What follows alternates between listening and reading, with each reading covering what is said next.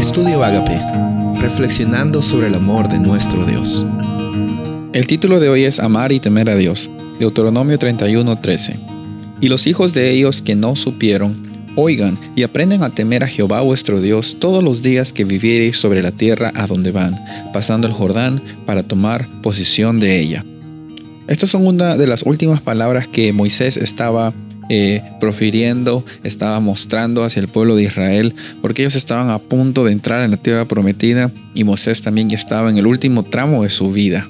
Las últimas palabras fueron, por favor, recuerden las obras que Dios ha hecho en sus vidas. Recuerden cómo es que Él se ha manifestado. Recuerden cómo Él estuvo presente, cómo Él fue fiel en el pacto y cómo ustedes no fueron fieles. Las mismas palabras creo eh, deben ser palabras para nosotros porque nos olvidamos muchas veces cuán fiel ha sido Dios en nuestras vidas.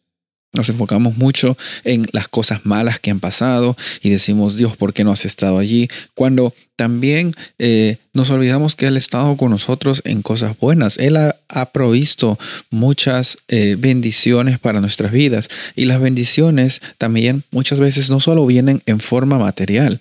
A veces pensamos de que las bendiciones, oh, qué bendecido eres, tienes un nuevo trabajo, o tienes una nueva casa, o, o, tienes una vida aparentemente con bastantes bienes materiales, pero la vida real, la vida con bendición, la vida, una vida de experiencia, consiste en amar y temer a Dios. Y estas dos palabras a veces son como que un poco contradictorias si las podemos ver en un modo superficial, pero no. Amar y temer a Dios son eh, dos caras de una misma moneda, por así decirlo. Amar es una experiencia, es una decisión, es algo que en primer lugar recibimos como resultado del amor que Dios tiene por ti y por mí. Tú no amas a Dios porque le estás haciendo un favor. Tú amas a Dios porque Él te amó primero y Él te da la oportunidad de amar.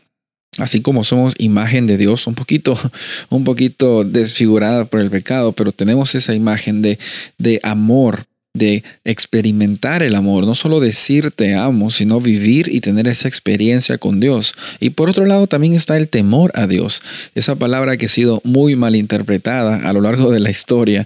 Eh, y también a veces decimos temer a Dios es bueno, tenle miedo. Temer a Dios es bueno, eh, respétalo. Y a veces cuando decimos respeto, lo primero que se nos viene es, Él está tan lejos, Él está tan arriba y nosotros estamos tan abajo. Sin embargo, el temor a Dios no consiste en ejercer un sentimiento de miedo.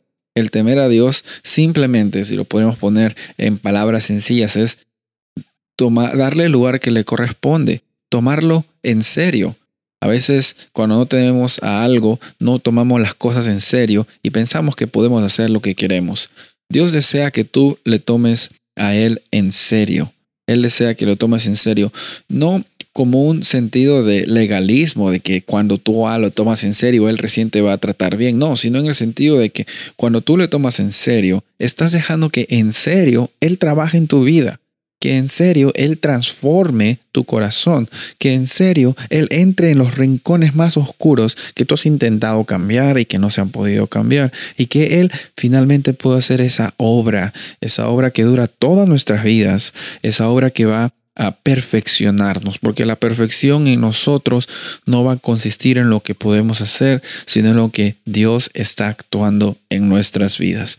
La invitación para ti hoy es doble. Ama y teme a Dios. Ama a Dios como una experiencia y témele, tómale en cuenta, tómalo en serio, las palabras que Él te dice, así como Moisés dice, por favor, repitan esto a sus hijos, tómenlo en cuenta porque recuerden que Dios ha sido el que ha sido fiel en toda esta situación y Dios es fiel contigo. Él va a estar contigo en los altos, va a estar contigo en las dificultades y va a hacer que tú seas una persona más que vencedora. Soy el pastor Rubén Casabona y deseo que tengas un día bendecido.